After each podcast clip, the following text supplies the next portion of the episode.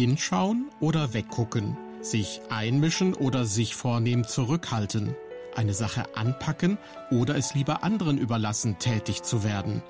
Was im konkreten Fall richtig ist, lässt sich manchmal gar nicht so leicht entscheiden.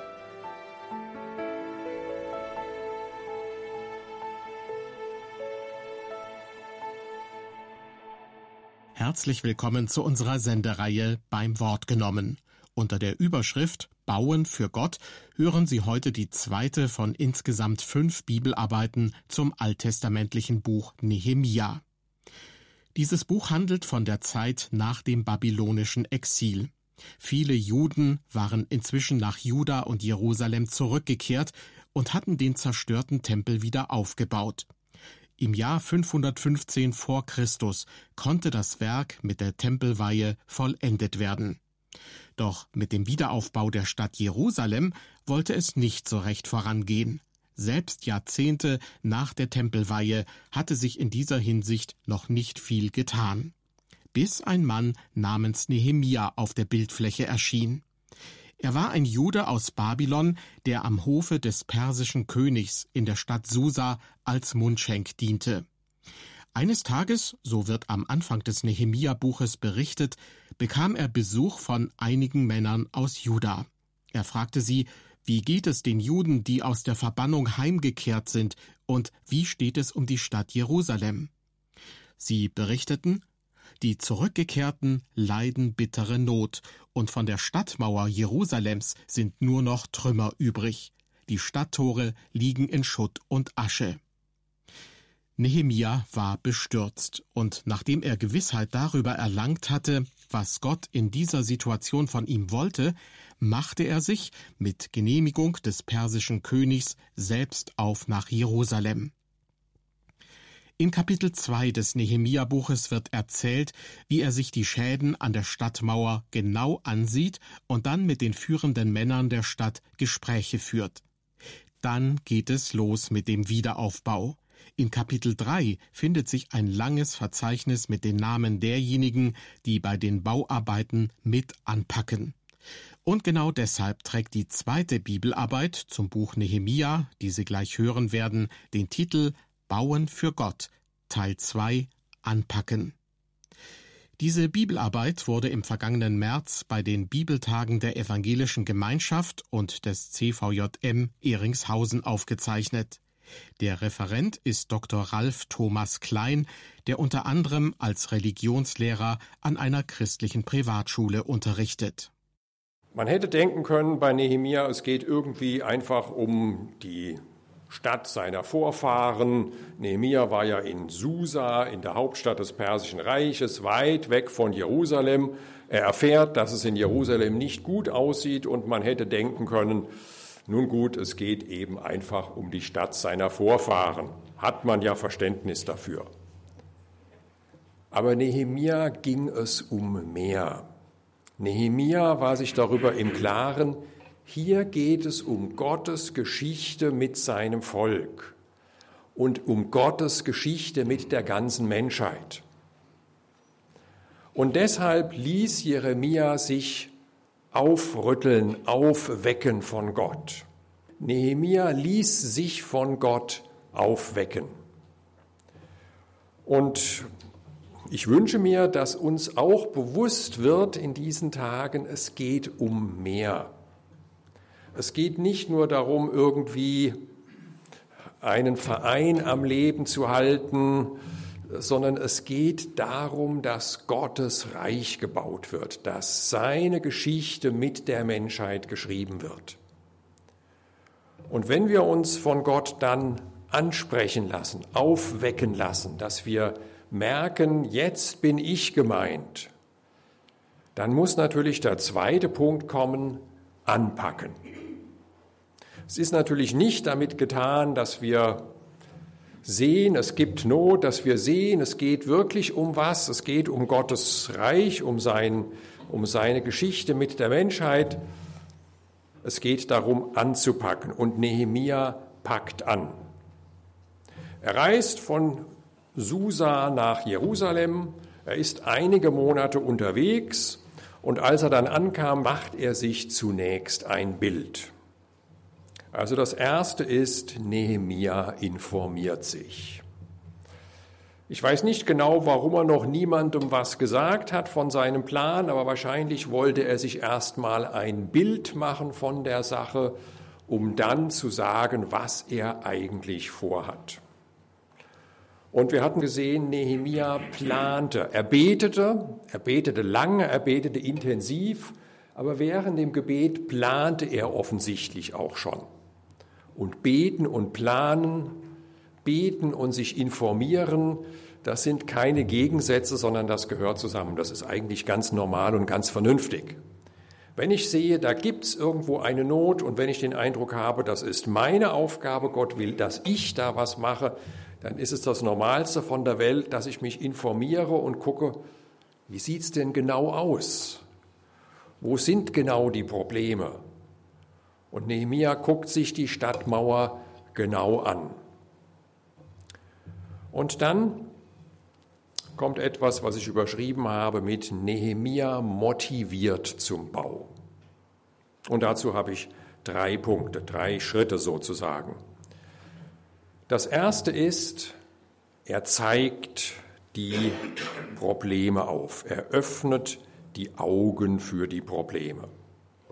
Im Kapitel 2, im Vers 17, nun sagte ich zu ihnen, ihr seht das Unglück, in dem wir sind, dass Jerusalem verödet daliegt und seine Tore mit Feuer verbrannt sind.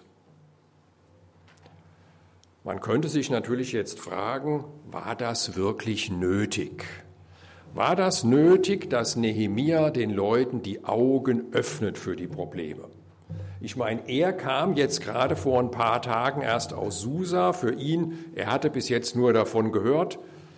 Aber die Leute, zu denen er sprach, die sind Tag aus, Tag ein durch diese Tore gegangen. Die kannten das die wohnten entweder in Jerusalem oder in der Umgebung, die haben die Mauern seit Jahren gesehen.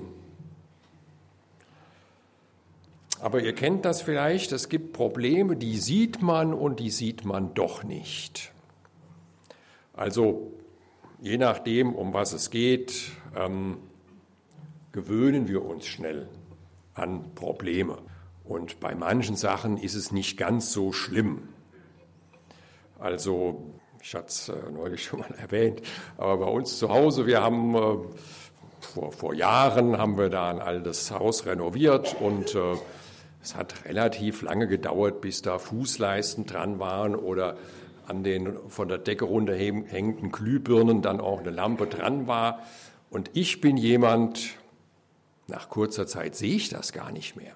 Ja, Glühbirnen, was für Glühbirnen? Ja, ach so, ja tatsächlich, da hängen ja nur Glühbirnen. Ja. Ähm, man gewöhnt sich daran.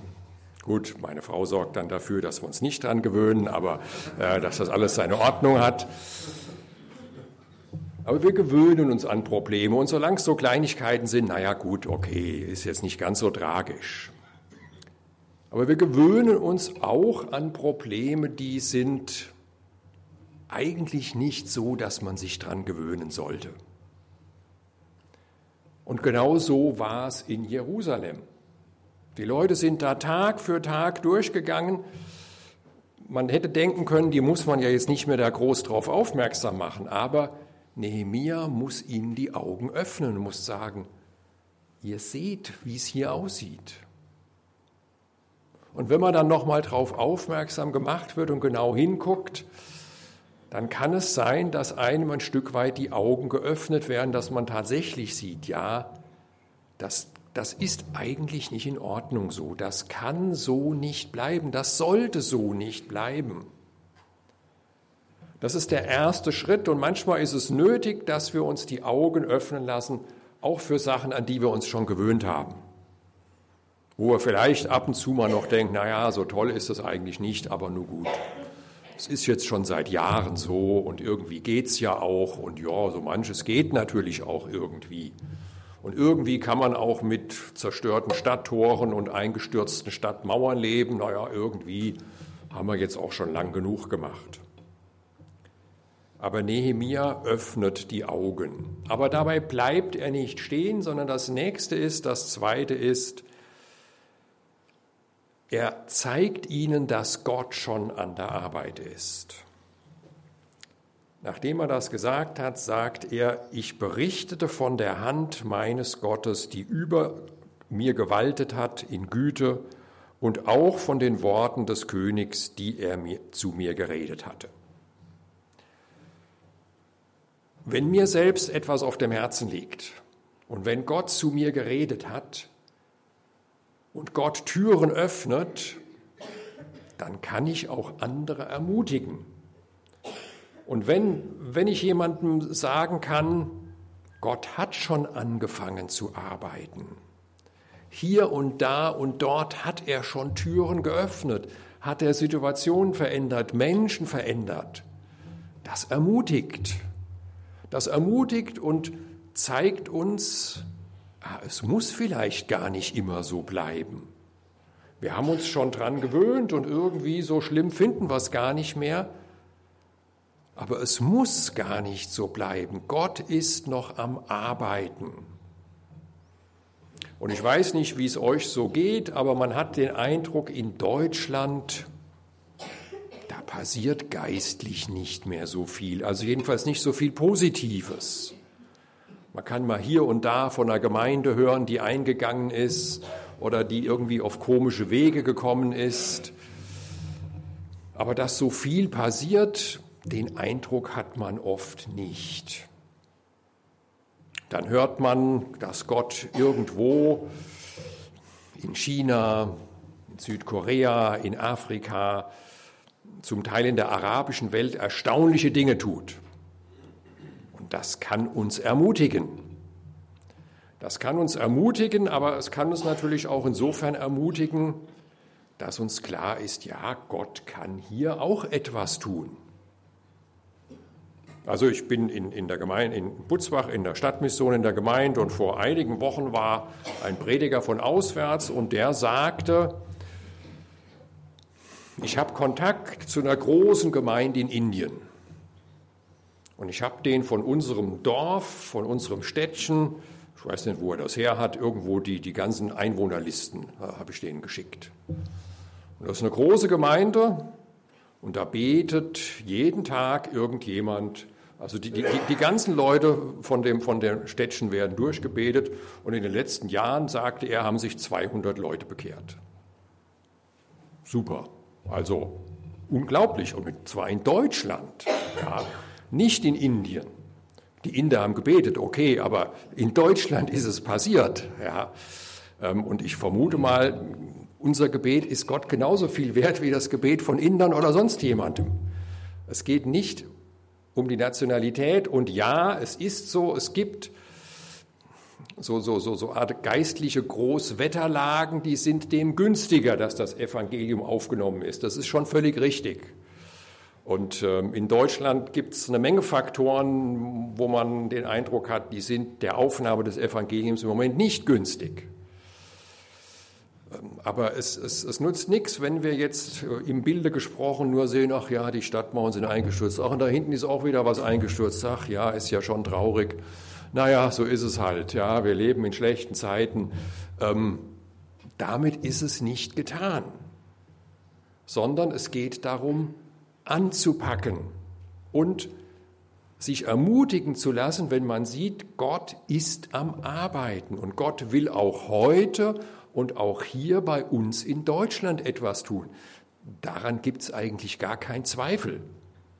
Wir wissen nicht genau Gottes Pläne und wir wissen auch nicht genau, was passiert, wenn wir uns wirklich aufmachen und anpacken und beten und die Mauern bauen. Aber das, was passiert, da können wir eigentlich ganz sicher sein. Und Nehemia motiviert die Leute, indem er ihnen zeigt, Gott hat Türen geöffnet. Er konnte ihnen zeigen, konnte sagen, Gott hat mir von dem Perserkönig, dem damals mächtigsten Mann der Welt, er hat ihn bewegt, dass er mir gesagt hat, okay, was willst du, was soll ich für dich tun? Und er hat mir das genehmigt, dass ich hierher komme. Er hat mir sogar eine, eine, eine Begleittruppe gegeben, die mich beschützt. Er hat mir hier ähm, Vollmachten gegeben, um, um ähm, die Mauern wieder aufzubauen. Und dann kommt das Dritte, sie ermutigen sich gegenseitig. Da sagten sie, wir wollen uns aufmachen und bauen, und sie stärkten ihre Hände zum Guten ähm, dann kann es losgehen. Wenn Leute sich aufmachen, wenn sie sich von Gott ermutigen lassen und dann tatsächlich anpacken und sagen, jawohl, wir packen an, lasst uns jetzt nicht nur reden, sondern jetzt machen wir was.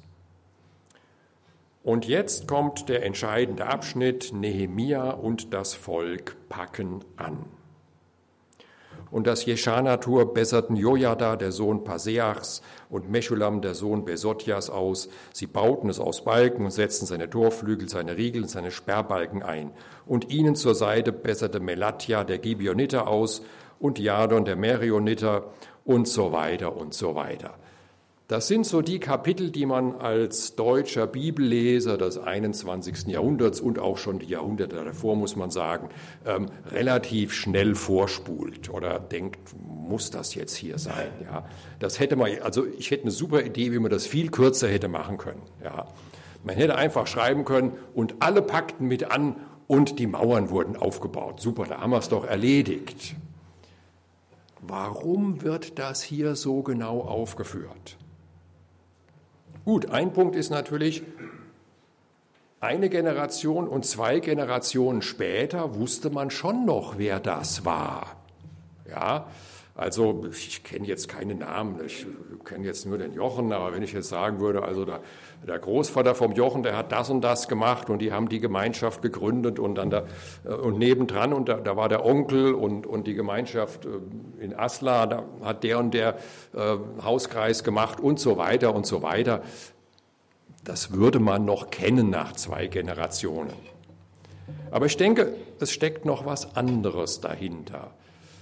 Gott hat es für gut befunden, dass dieses Kapitel und auch andere Kapitel, die uns eher ein bisschen langweilig vorkommen, in der Bibel drinnen stehen, weil für Gott jeder Einzelne wichtig ist. Und Gott hat tatsächlich jeden Einzelnen hier erwähnt.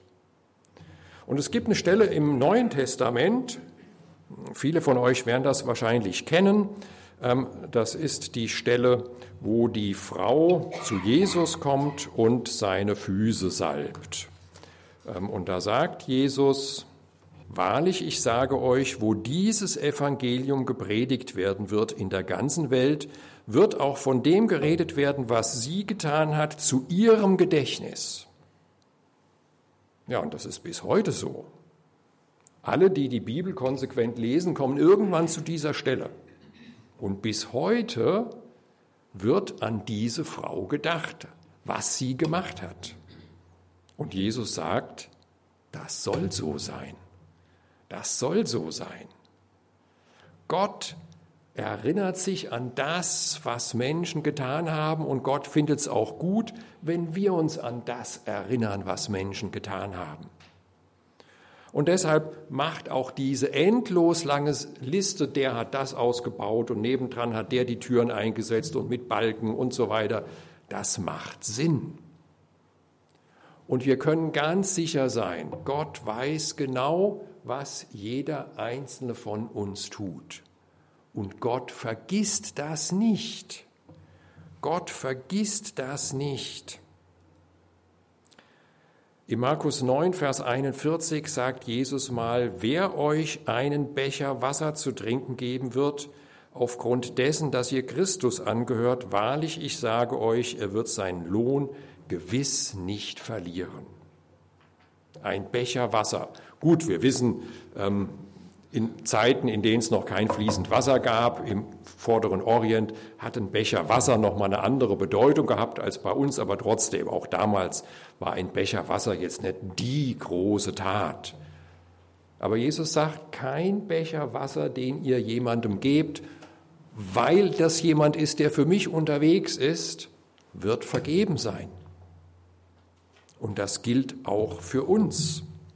Im 1. Korinther 15 schließt Paulus, also das Kapitel 15 und damit auch fast den Brief ab mit dem Vers 58, wo er den Korinthern zuruft, Daher, meine geliebten Geschwister, seid fest, unerschütterlich, alle Zeit überreich in dem Werk des Herrn, da ihr wisst, dass eure Mühe im Herrn nicht vergeblich ist. Also ich finde das eine großartige Sache. Wenn ihr irgendwas in der Welt anpackt, wisst ihr nicht, ob es was bringt oder nicht. Wenn ihr euch politisch engagiert, und es gibt ja Menschen, die engagieren sich, die engagieren sich auch für gute Sachen, aber die haben keine Garantie, dass sie damit wirklich was Positives bewirken. Es kann sogar sein, es kann sogar sein, dass jemand sich engagiert und der Schuss geht voll nach hinten los. Es passiert genau das Gegenteil von dem, was eigentlich gewollt war. Oder ihr baut, ihr baut eine Firma auf oder, oder wollt irgendwie im Beruf vorankommen. Ihr könnt da Zeit rein investieren. Es kann klappen, es kann aber auch schiefgehen. Wir haben keine Garantie, dass unser Engagement im weltlichen Sinne Erfolg hat. Wir haben auch keine Garantie, wenn wir uns in der Gemeinde engagieren, dass das aus menschlicher Perspektive Erfolg hat.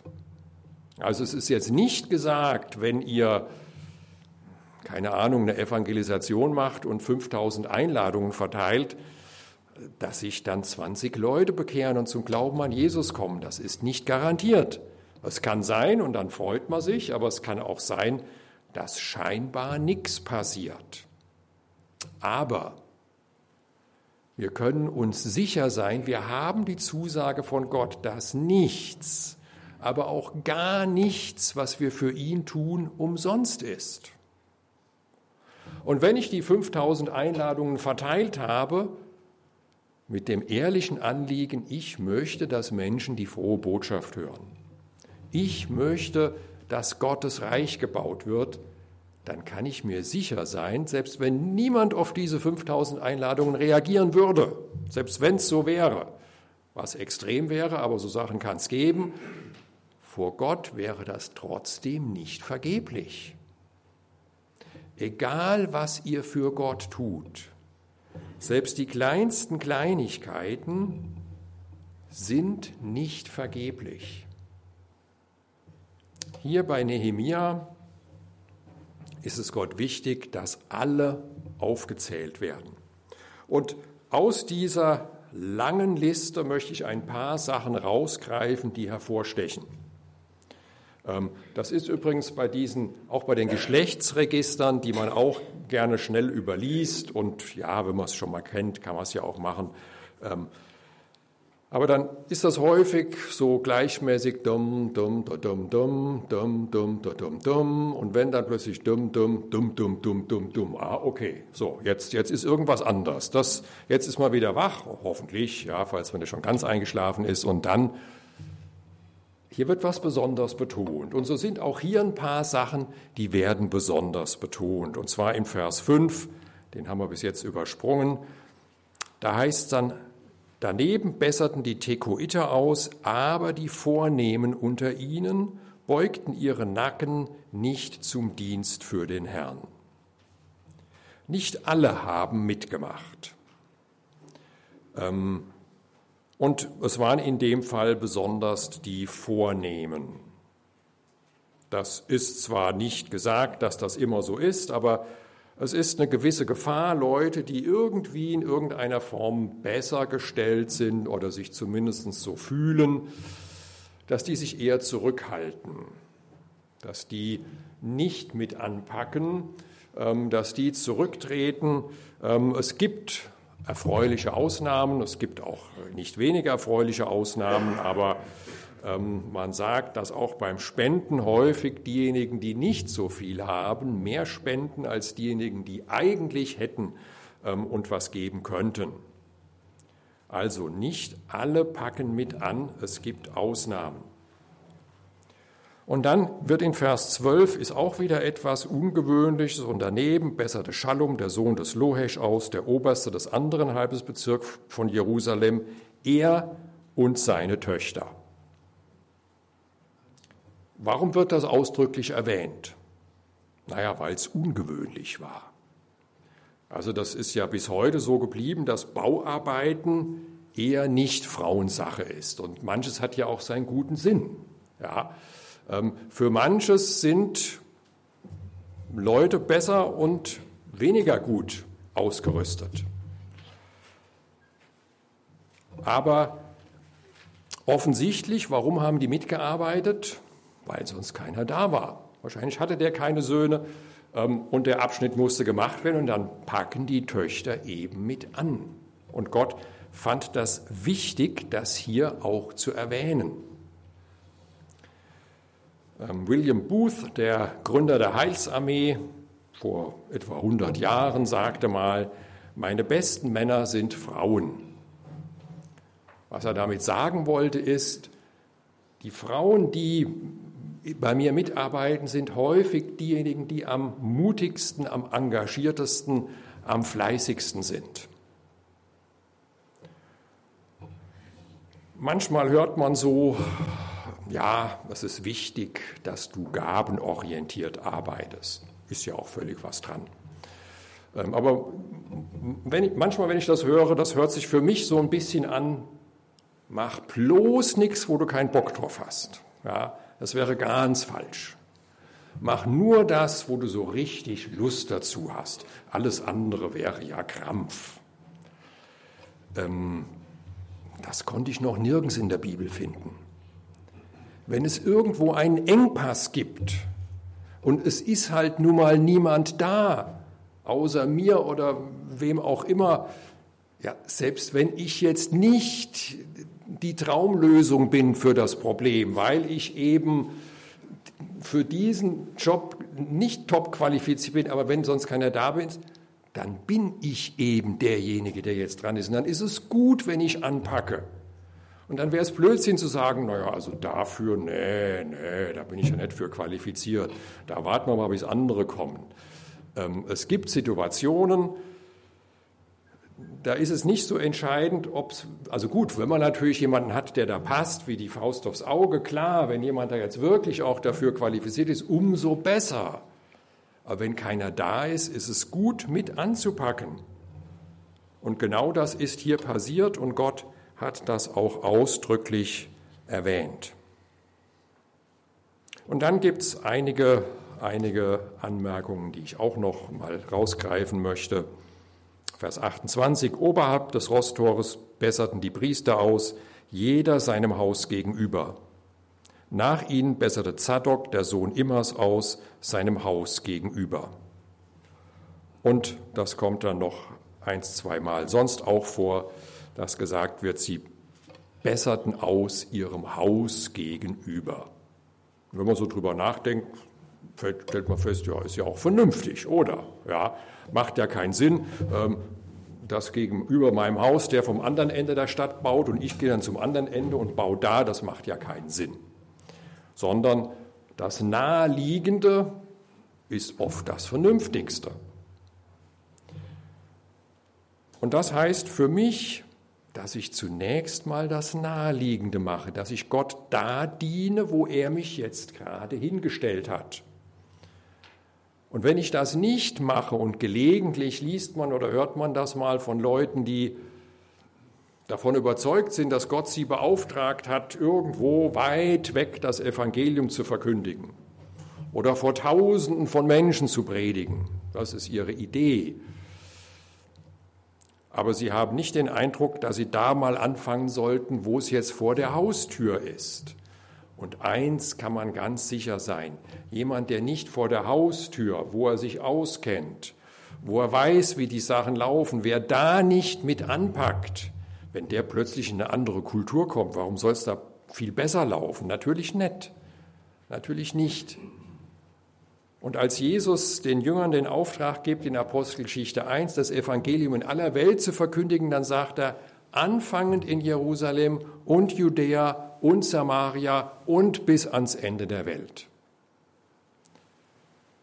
Gott will, dass wir da anfangen, wo es vor unserer Haustür ist, wo es naheliegend ist. Und dann packen die Leute wirklich an.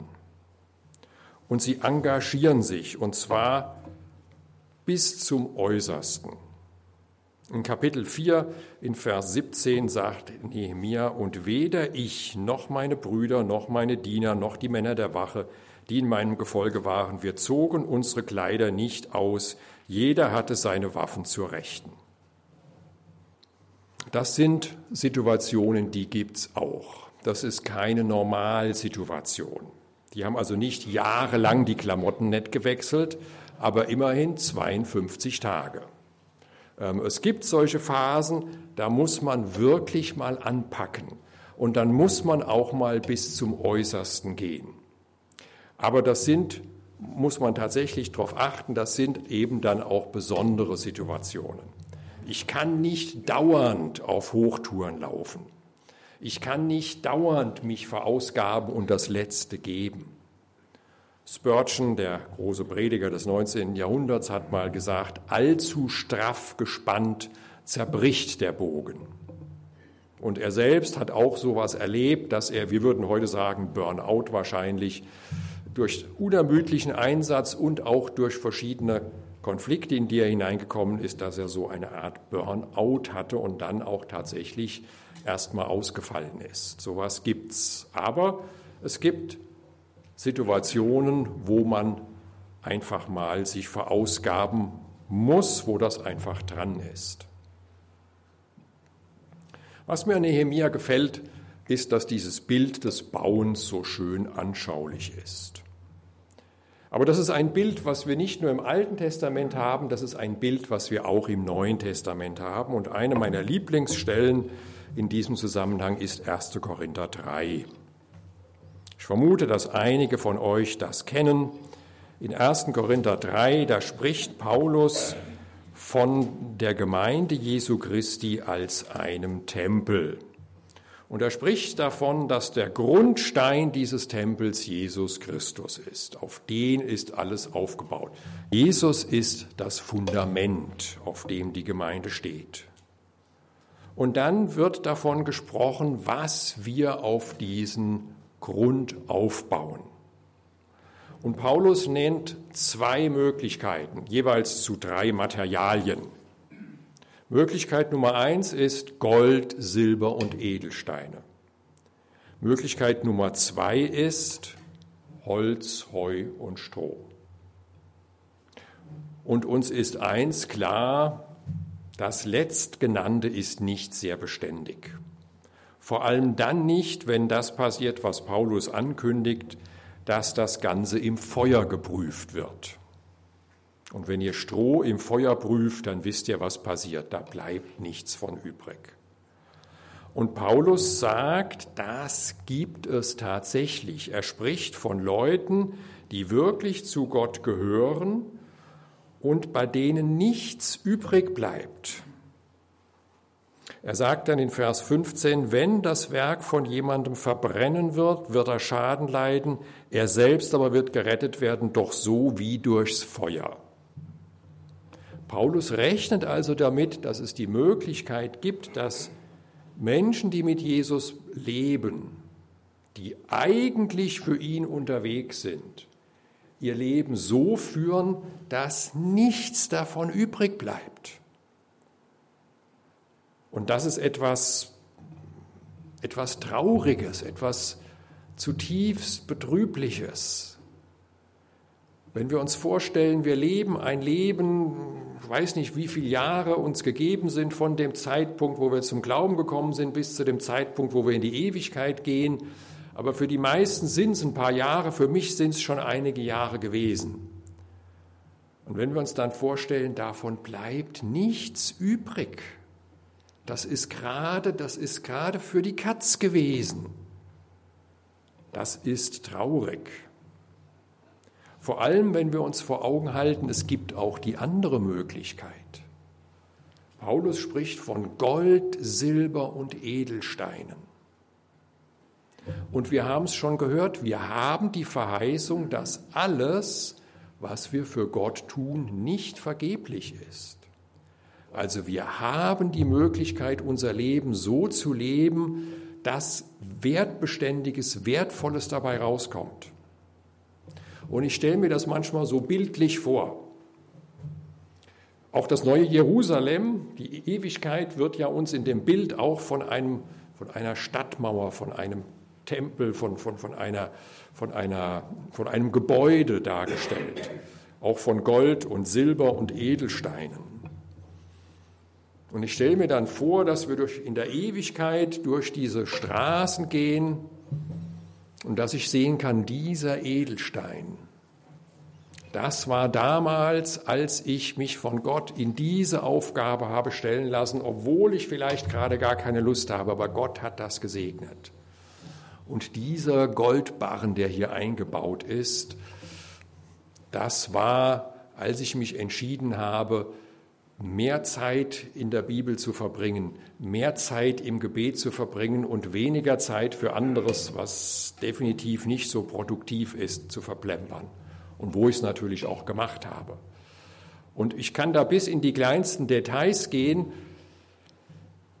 Jede Kinderstunde, die ich gehalten habe, jedes Gespräch, wo ich jemanden auf Jesus hingewiesen habe, jede Arbeit, die ich in der Gemeinde gemacht habe, jede Posaunenchorübungsstunde oder was ihr sonst so habt, wird sich da in der Ewigkeit wiederfinden. Ich kann Wertbeständiges bauen. Und das finde ich eine wunderbare Perspektive. Das ist das, wie Gott will, dass wir unser Leben füllen. Wenn ich mir vorstelle, am Ende meines Lebens habe ich nichts anderes außer, weiß ich nicht, bei ähm, so und so viel Tonnen Brot gegessen und so und so viel Tonnen Äpfel gefuttert und sonst noch was. Und das war's. Das ist doch irgendwie deprimierend. Das ist deprimierend. Aber wenn ich zurückblicken kann auf ein Leben, wo Gott mich gebrauchen konnte, wo Gott mich gebrauchen konnte für andere, wo Gott auch an mir arbeiten konnte, wo ich mich habe von ihm verändern lassen. Alles das sind Sachen, die für die Ewigkeit von Bedeutung sind. Ich möchte schließen mit einem Liedvers und ein paar Gedanken dazu von Zinsendorf. Zinsendorf ist euch vielleicht bekannt, vielleicht am ehesten von den, von den Losungen. Die sind ja bis heute noch geläufig. Die Losungen sind ausgegeben worden, einige von euch wissen es wahrscheinlich, 1727 rum. Und zwar war das eine Gruppe von 200, 300 Leuten, meistens Flüchtlinge, die sich bei diesem Zinsendorf in Sachsen auf seinem Landbesitz angesiedelt hatten. Und dort war es zu einer Erweckung gekommen. Da waren Leute zum Glauben gekommen und die hatten den Eindruck, wir leben für Gott. Wir stehen in einem geistlichen Kampf und diesen Kampf wollen wir auch kämpfen. Und damals war es üblich beim Militär, dass man solche Parolen ausgegeben hat für jeden Tag. Ich weiß nicht, ob das heute noch üblich ist. Ähm, damals war das üblich und dann hat man solche Parolen ausgegeben. Und am Anfang ging einfach jemand mit selbst, selbst erfundenen Parolen von Haus zu Haus und hat die Parole des Tages aufge, ausgegeben durch Kampf und Streit zur ewigen Herrlichkeit. Ja. Oder ähm, lasst uns bauen für den Herrn oder irgendwie sowas. Später hat man dann gesagt, okay, wir, wir, wir nehmen Bibelverse. Ja. Das hat man bis heute beibehalten. Und diese kleine Gruppe hat in den nächsten 20, 30 Jahren mehr in der Weltmission bewirkt als Millionen von evangelischen Christen die ganzen 200 Jahre vorher. Die sind in die ganze Welt gegangen, die haben sich von Gott gebrauchen lassen, viele haben dabei ihr Leben aufs Spiel gesetzt und verloren und überall in der Welt sind Menschen zum Glauben gekommen. Und dieser Zinsendorf hat eine Zeile gedichtet, die mir sehr gut gefallen hat. Wir wollen uns gerne wagen in unseren Tagen der Ruhe abzusagen, dies tun vergisst. Wir wollen nach Arbeit fragen, wo welche ist, nicht an dem Amt verzagen, uns fröhlich plagen und unsere Steine tragen aufs Baugerüst. Was mir besonders gut gefällt, ist die Formulierung zum Schluss, wir wollen uns fröhlich plagen. Das ist ja eigentlich fröhlich plagen. Wie soll das denn jetzt gehen? Also entweder ich plag mich oder ich bin fröhlich. Nee. Wenn ihr mal nachdenkt, fallen euch wahrscheinlich auch Situationen ein, wo ihr euch fröhlich geplagt habt. Das war sau anstrengend, aber ihr wusstet, das ist eine gute Sache und deshalb wart ihr auch guter Dinge.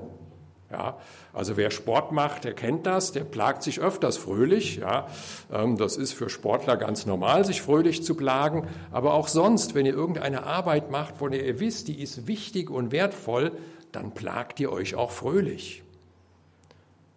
Und das ist eine Haltung, die möchte ich von Zinzendorf lernen, die möchte ich auch von Nehemia lernen, dass wir uns fröhlich plagen, dass wir nach Arbeit fragen, wo welche ist dass wir uns von Gott in sein Werk reinstellen lassen, dass wir uns von ihm zeigen lassen, wo ist unser Bauabschnitt sozusagen, wo wir Hand anlegen können und wo wir die Möglichkeit haben, Wertbeständiges für die Ewigkeit zu bauen. Das ist nicht immer einfach. Wir werden noch von den Widerständen zu hören bekommen, die es gibt und die da ganz normal sind. Es ist eben nicht nur fröhlich, es ist nicht nur wie heißt das Kinderlied? Fröhlich, fröhlich, alle Tage fröhlich, alle, alle Tage Sonnenschein, irgendwie sowas in der Ecke rum. Ähm, ich kriege es gerade nicht mehr zusammen, aber so ist es nicht. Ja, es ist nicht alle Tage Sonnenschein. Es ist auch Plagerei, es gibt auch Widerstände, aber wir können uns fröhlich plagen, weil wir Wertbeständiges schaffen können. Bauen für Gott Teil 2 Anpacken Sie hörten eine Bibelarbeit zum zweiten und dritten Kapitel des Nehemia-Buches von Dr. Ralf Thomas Klein. Diese hat er im vergangenen März bei den Bibeltagen der Evangelischen Gemeinschaft und des CVJM Ehringshausen gehalten. Wenn Sie den Anfang dieser Sendung verpasst haben oder sie anderen Leuten weiterempfehlen möchten, dann lohnt sich ein Blick in unsere Audiothek. Dort finden Sie diese Sendung und auch die erste Bibelarbeit zum Nehemia-Buch in der Rubrik Beim Wort genommen auf irfplus.de sowie in der IRF Plus App. In der dritten Bibelarbeit von Dr. Ralf Thomas Klein steht das Kapitel 4 des Nehemia-Buches im Mittelpunkt. Zu hören gibt's die Bibelarbeit auf IRF Plus heute in einer Woche. Ich würde mich freuen, wenn Sie dann wieder mit dabei sind.